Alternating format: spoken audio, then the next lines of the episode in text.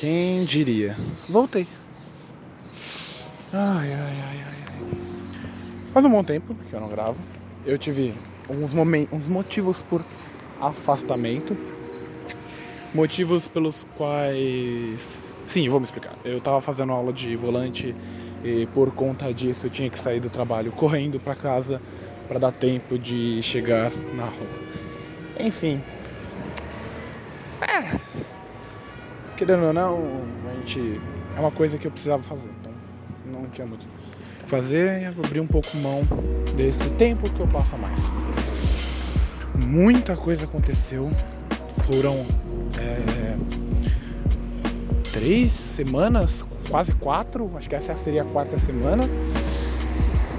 Muita, muita coisa aconteceu. Nossa, eu não não tem nem como descrever.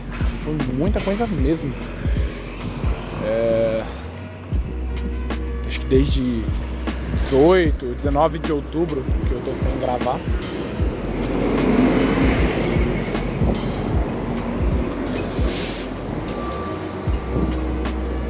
Nossa, como as coisas mudaram. Tá muito mais quente, tá muito calor. Novembro tá quase acabando, do nada. Novembro nem, nem existiu direito. Estamos quase no dia 25. Realmente curioso. Eita. Ah, deixa eu atravessar aqui, ó, meu querido.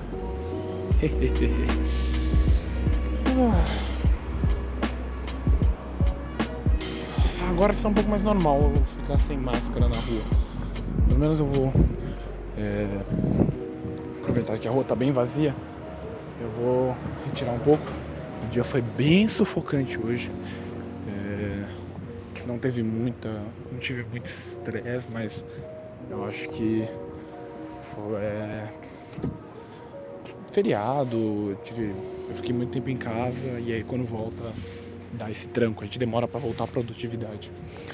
E é uma sensação muito louca quando isso acontece, né? Nossa, nós temos que se acostumar com uma rotina, um, sempre produzindo, sempre é, correndo atrás para manter um ritmo, porque se você desanda um pouquinho, você perde tudo que você conquistou. Isso você pega na academia. Putz, quem faz academia sabe que se você para por uma semana, esquece, você não consegue pegar o que você pegava antes. Senão você perde o mandamento, seu, seu corpo cansa tem tudo, tem tudo uma forma que a gente tem que agir. Né? Tudo tem um, um ritmo necessário. Se for para ter uma pausa, não pode ser uma pausa 100%. A gente nunca pode parar 100%. Por mais que eu acho que a gente mereça, sabe? Eu tô. Nossa. Eu não tava preparado para esse sol. Te juro. Ah, desculpa se você gosta do calor, se você adora um, um dia ensolarado. Não dá, não dá. Pra mim não dá, ainda mais trabalhando de social. É, eu realmente não consigo. Tô muito feliz tá podendo gravar de novo. Vou finalmente poder parar naquela praça de novo. É... Eu acho que eu tava mais tranquilo com as minhas, minhas coisas antes de parar de gravar. Mas não sei, vamos ver. Ai, ai. Primeiro a, a luta de sempre que atravessar essa rua aqui.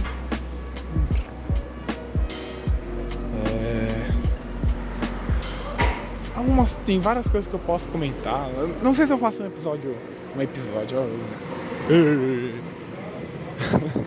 não sei se eu faço um, um, um pouco mais longo, se eu gravo por mais tempo. Eu ainda tenho coisas para resolver hoje. Espero estar conseguindo resolver estas coisas.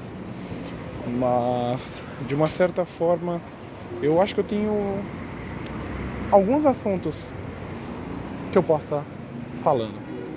Não sei quanto tempo vai levar, não sei quão profundo eu vou abordar cada um, mas eu queria só comentar.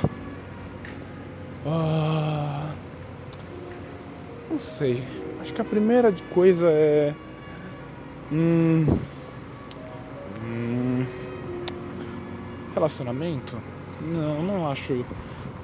Não, deixa pra depois relacionamento.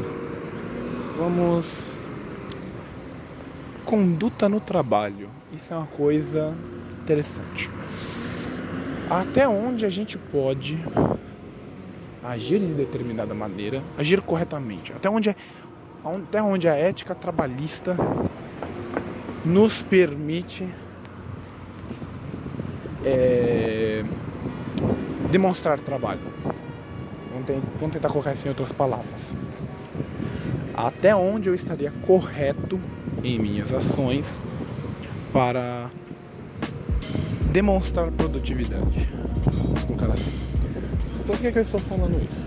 Suponhamos que eu esteja numa situação em que eu estou limitado pelo aquilo que é o meu, meu ao meu alcance. Eu tenho, minhas, eu tenho minhas funções, eu tenho aquilo que eu posso fazer, aquilo que tecnicamente pelo meu contrato eu não deveria fazer e aquilo que realmente não está na minha alçada, que envolvem coisas externas ao, ao, ao meu sistema, à minha pessoa, ao meu trabalho.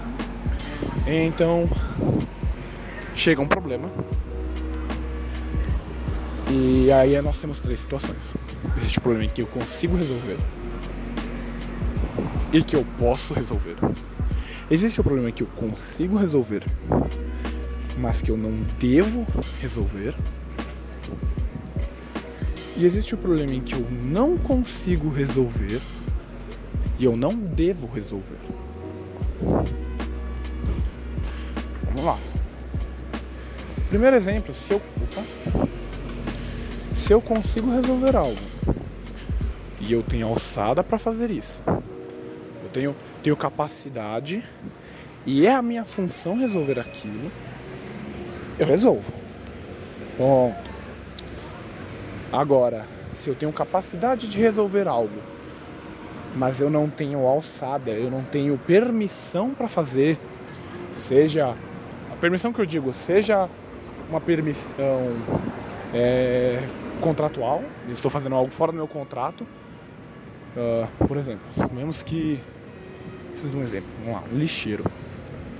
Pegando aqui um lixeiro. Não, um. Ah, preciso de uma coisa mais fácil para me pensar é um entregador. Um entregador de aplicativo.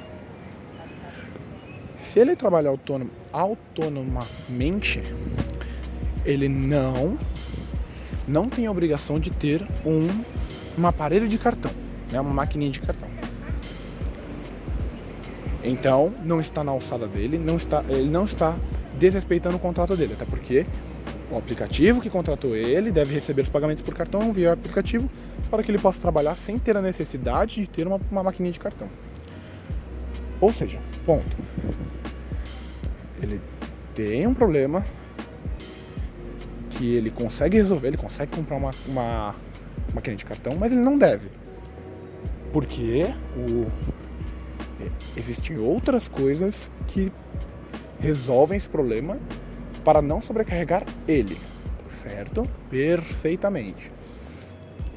Se ele compra uma maquininha, ele está correndo atrás, ele está fazendo um trabalho. É como se você trabalhasse, fizesse planilha todo dia no Excel.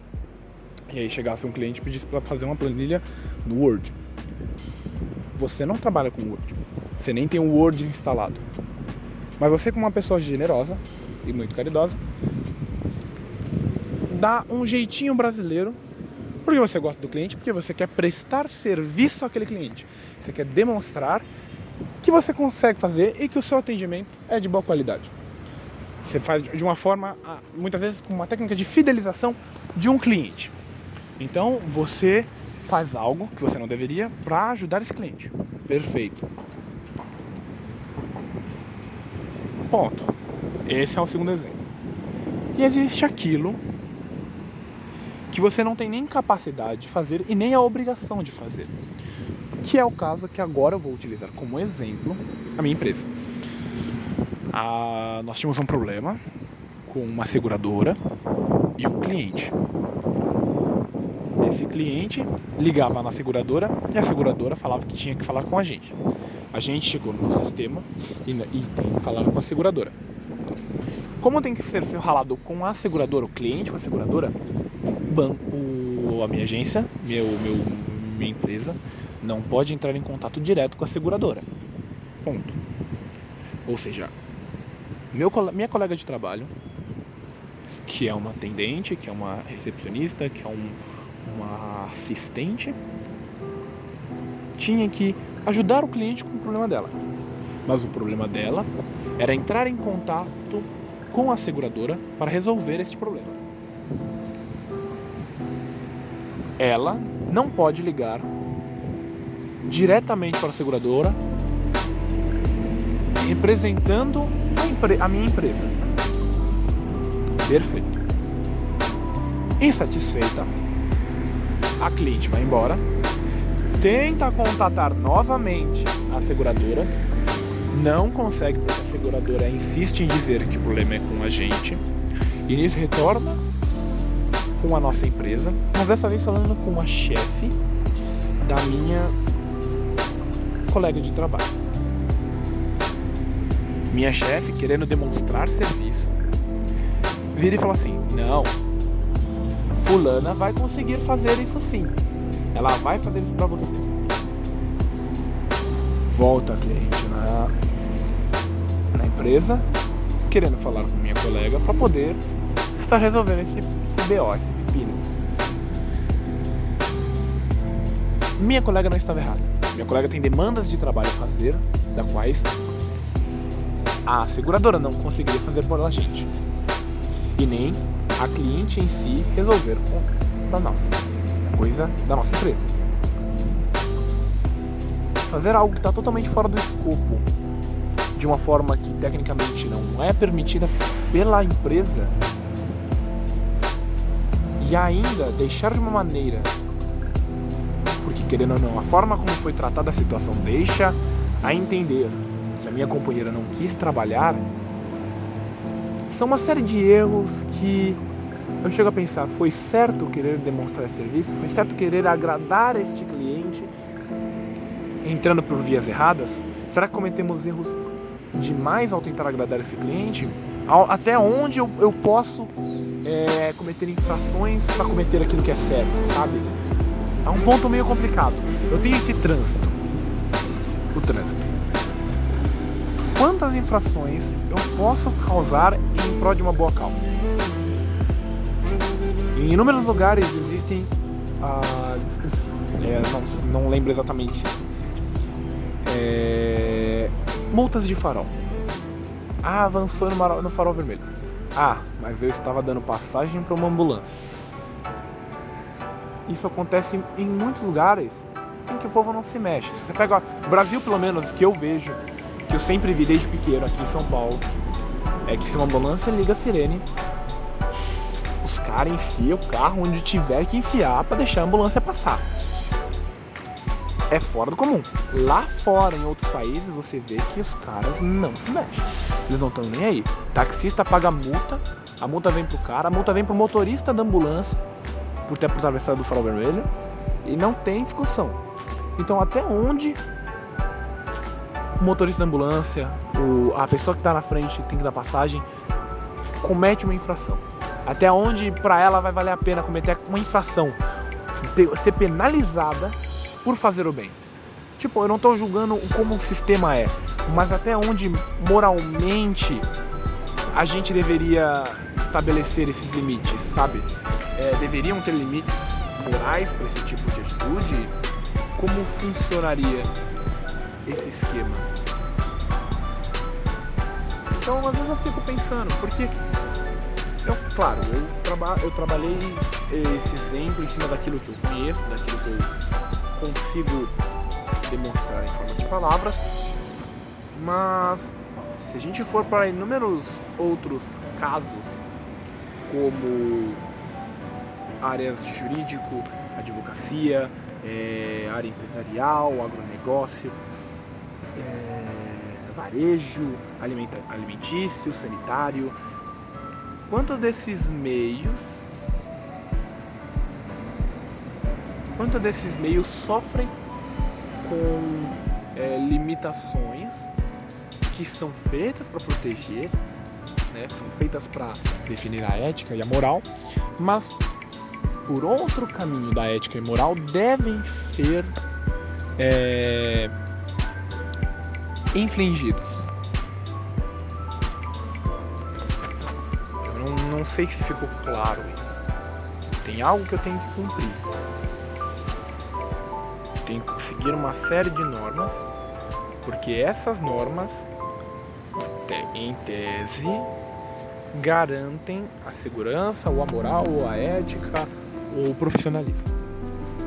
Mas em determinadas ocasiões, essas mesmas coisas a cujo eu devo proteger e seguir são ameaçadas por elas mesmas.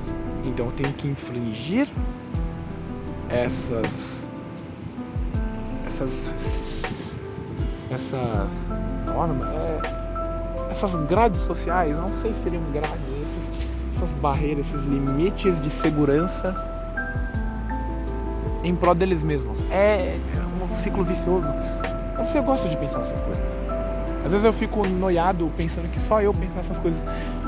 Mas eu aposto que alguém já pensou nisso. Eu aposto que aquele cara ali que tá com a máscara baixada vai entrar no metrô provavelmente já pensou nisso. Hum, esse calorzinho me dá vontade de comer uma fruta.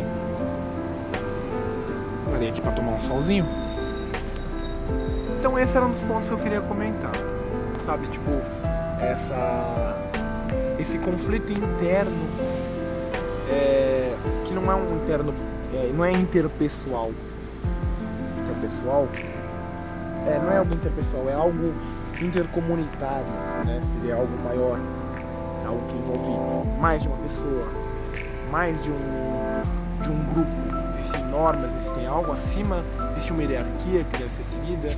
Então é algo interessante.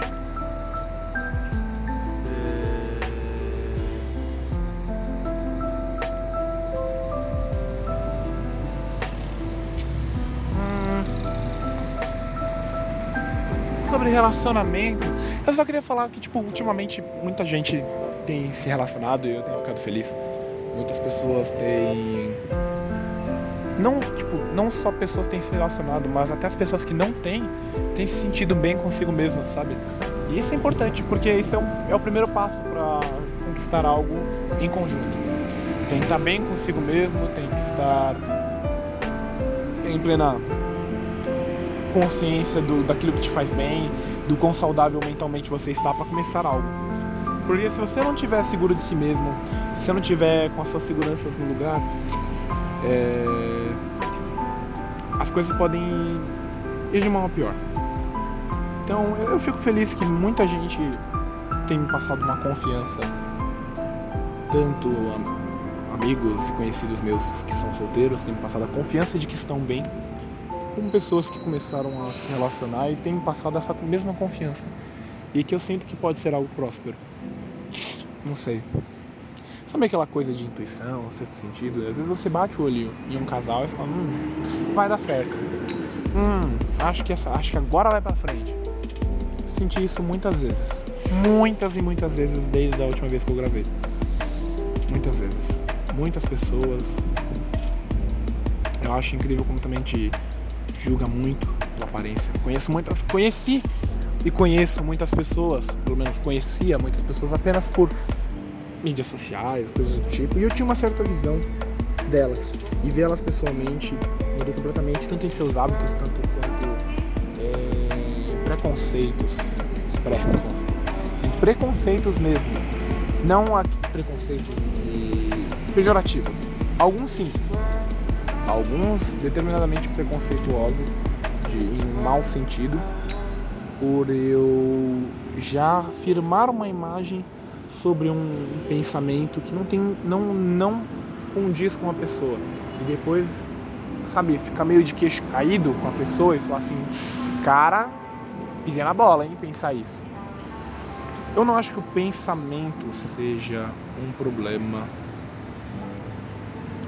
em si. No sentido de tipo. Agora complicou aqui, mas já sai justa. Vamos lá. Por exemplo, eu tive esse preconceito.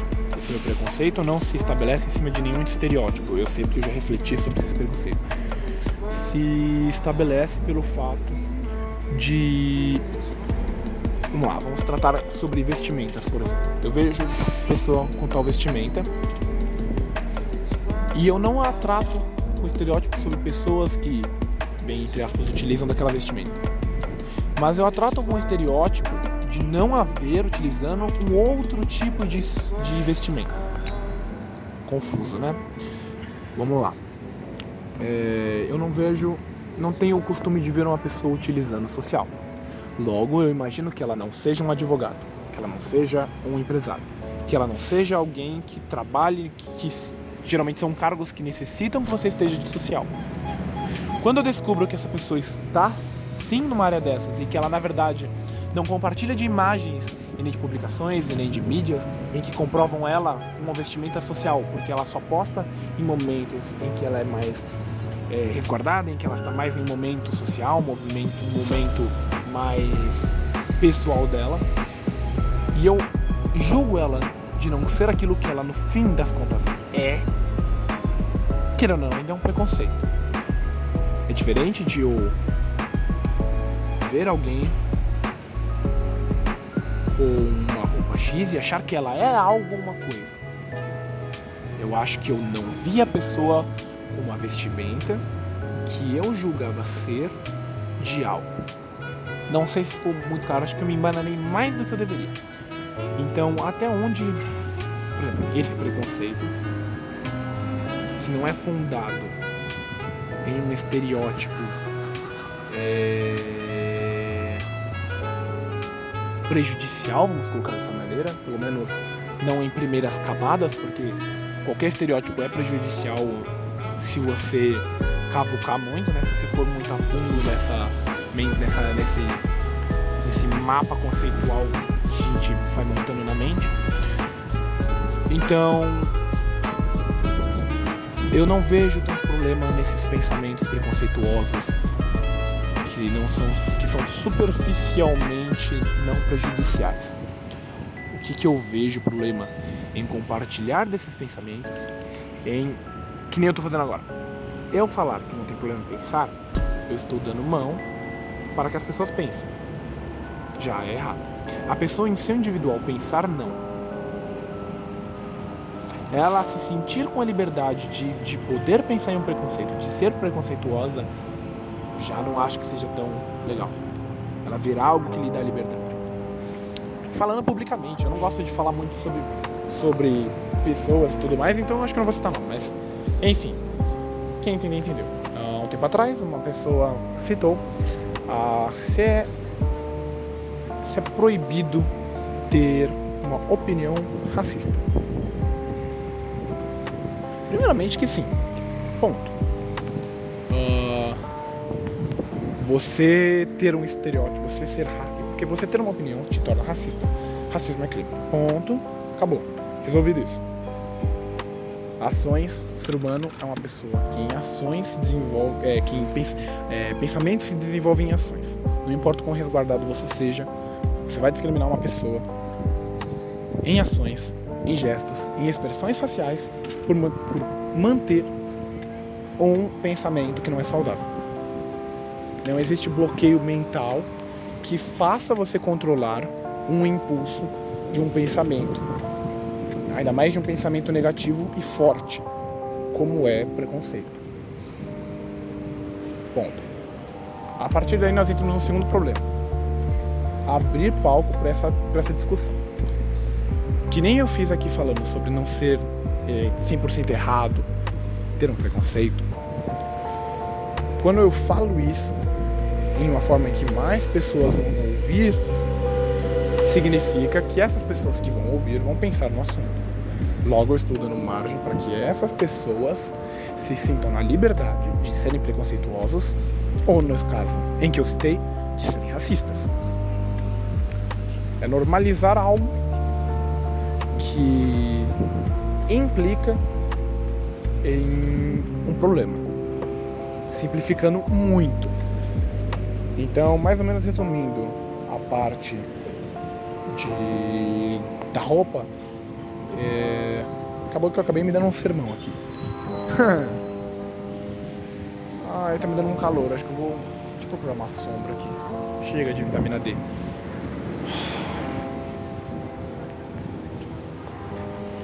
Bom, Deixe-me ver. Que outro tópico eu tinha planejado falar sobre? Espiritualidade. Eu tinha planejado falar sobre espiritualidade. Um, é... Agora, como eu vou abordar essa parte de espiritualidade? Bom, de uma certa forma, eu vejo que muitas pessoas é, se levam por uma emoção. Vamos lá, vamos desmembrar isso. Uh, o ser humano é uma pessoa, é um, é um ser que vive em conjunto. Oh, pomba rolinha, que bonitinha. Um pardal. Ah, que bonitinha. É pomba filhote, é pomba filhote mesmo. Ai, que bonitinha. Não é tão filhote, é jovem, né? Ai, nossa, passarinho muito bonitinho. Enfim. Uh, sem ser a pomba, eu vi um outro passarinho. Eu não sei o nome daquela desgraça. Uma galinha. Mentira. Ai meu Deus, foco. O ser humano é uma pessoa, um ser, um animal. Animal, entre aspas, porque eu tô tentando tratar de uma certa forma para levar a um outro ponto. Então vamos considerar como um indivíduo. Indivíduo não, porque o indivíduo é outra palavra que eu pretendo utilizar nesse ponto. O ser humano não é individual. Consciências são individuais, mas nossos hábitos são coletivos. Existem inúmeros experimentos em que as ações de um grupo influenciam completamente um indivíduo. É, aqueles exercícios de tipo, coloque uma pessoa em uma sala com dezenas de outras pessoas e essas pessoas sempre que com o sinal vermelho levantam.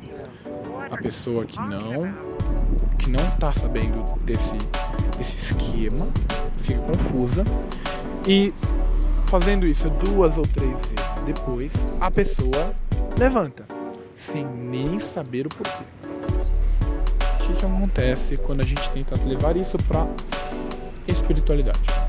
Nós estamos falando de que muitas vezes alguém sente alguma coisa. Indiferente de religião, indiferente de crença, cada um sente algo, seja fisicamente, seja emocionalmente, quando se relaciona com o espiritual.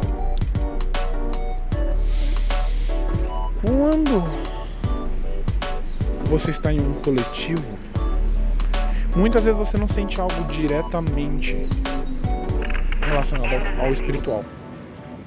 Mas muitas vezes você embarca em algo do coletivo.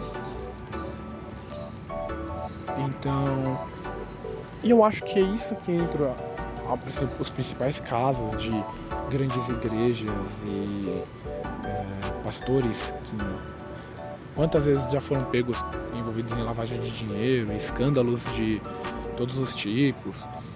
E as pessoas seguem é, realmente, seguem, seguem cegamente. Primeiro que eles se apoiam em, nas crenças delas. Né? E segundo que as pessoas estão em um meio dezenas, se não centenas de outras pessoas que seguem igual. Eu tenho uma espiritualidade, espiritualidade bem firmada e eu jamais estou querendo entrar em conflito com aquilo que eu acredito, é, ou negando a existência de um ou de outro, ou desrespeitando alguma crença. O que eu estou querendo dizer é que muitas vezes um indivíduo sente alguma coisa que não é exatamente aquilo. Às vezes ela sente algo movido por um por um coletivismo da coisa. E existe uma diferença disparada disso. Eu sei porque os dois eu já senti. Já senti o que, que é realmente algo espiritual, pelo menos daquilo que eu acredito, as pessoas que têm essas crenças diferentes têm seus conhecimentos do que é sentir, enfim. Eu já senti algo do coletivismo. E é algo muito curioso, porque a, entra meio que no mito da caverna, de Matrix, enfim, que começa a ter uma defesa em prol de algo que, bom, às vezes é falso, como o caso dos pastores, como eu citei? Pessoas que me defendem com unhas e dentes, mesmo sendo de vítimas. É curioso, acho engraçado. Era esse o ponto de espiritualidade que eu queria tocar. Deixa eu ver o que mais que eu pensei em tocar mesmo. Relacionamento já meio que entrei no assunto. Era só um comentário alegre mesmo. Muito alegre, na verdade. Um, trabalho. Putz. Precisava trabalhar mais. Pessoas. É, tenho visto que muitas pessoas têm corrido atrás de emprego. É, eu me cadastrei em inúmeras plataformas para conseguir é, jobzinhos. tenho mandado e-mails, tenho buscado de alguma forma. E é engraçado que, pelo menos sempre onde eu procuro, eu encontro dezenas e dezenas de pessoas procurando pela mesma vaga. E tipo, são 300 mil vagas e muita vaga. E sempre tem muito mais gente do que vaga. Descomunal. Então eu me pergunto, tipo, essas pessoas que estão aqui nessa praça agora, estão tirando folga, será que elas. É, será que elas são gratas? Porque, por exemplo, eu reconheço quando alguém tem um emprego. Vamos lá, não tratando de estereótipo. Se a pessoa tem um crachá de uma empresa, provavelmente ela tem um emprego. Então, ponto. E eu já acho meio errado sair com crachá de empresa quando você não está nas dependências da empresa. Isso pode ser um probleminha que o RH vai bater na tua porta. Mas enfim. uh... Será que as pessoas são gratas? Tipo, será que existe essa noção? Porque às vezes a gente ouve no noticiário o número, a taxa de desemprego, mas. Tipo, às vezes a gente não tem noção do quão grande é um número de gente que tá precisando de emprego, que tá desesperada. E aí a gente tem muitas vezes só, tipo, ah, eu só queria uma folga, alguma coisa do tipo. E putz, tá com o dinheirinho lá, sentado, consegue sobreviver e tal. Assim, eu sou a favor que as pessoas reclamem. Tipo, às vezes eu não quero resolver meu problema, eu só quero reclamar. Mas eu acho que uma coisa não nega a outra, sabe? Entender que é uma sorte fodida. Falei palavrão?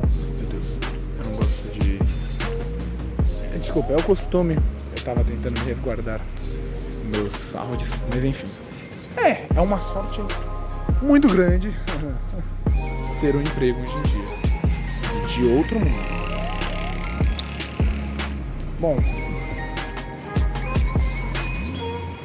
de qualquer forma, eu não sei se eu tenho algo mais a falar. Não tô afim de ir falando no metrô, mas eu acho que já vou me despedindo por aqui. É, não sei como foi isso, não sei se foi como eu esperava, não sei se foi melhor.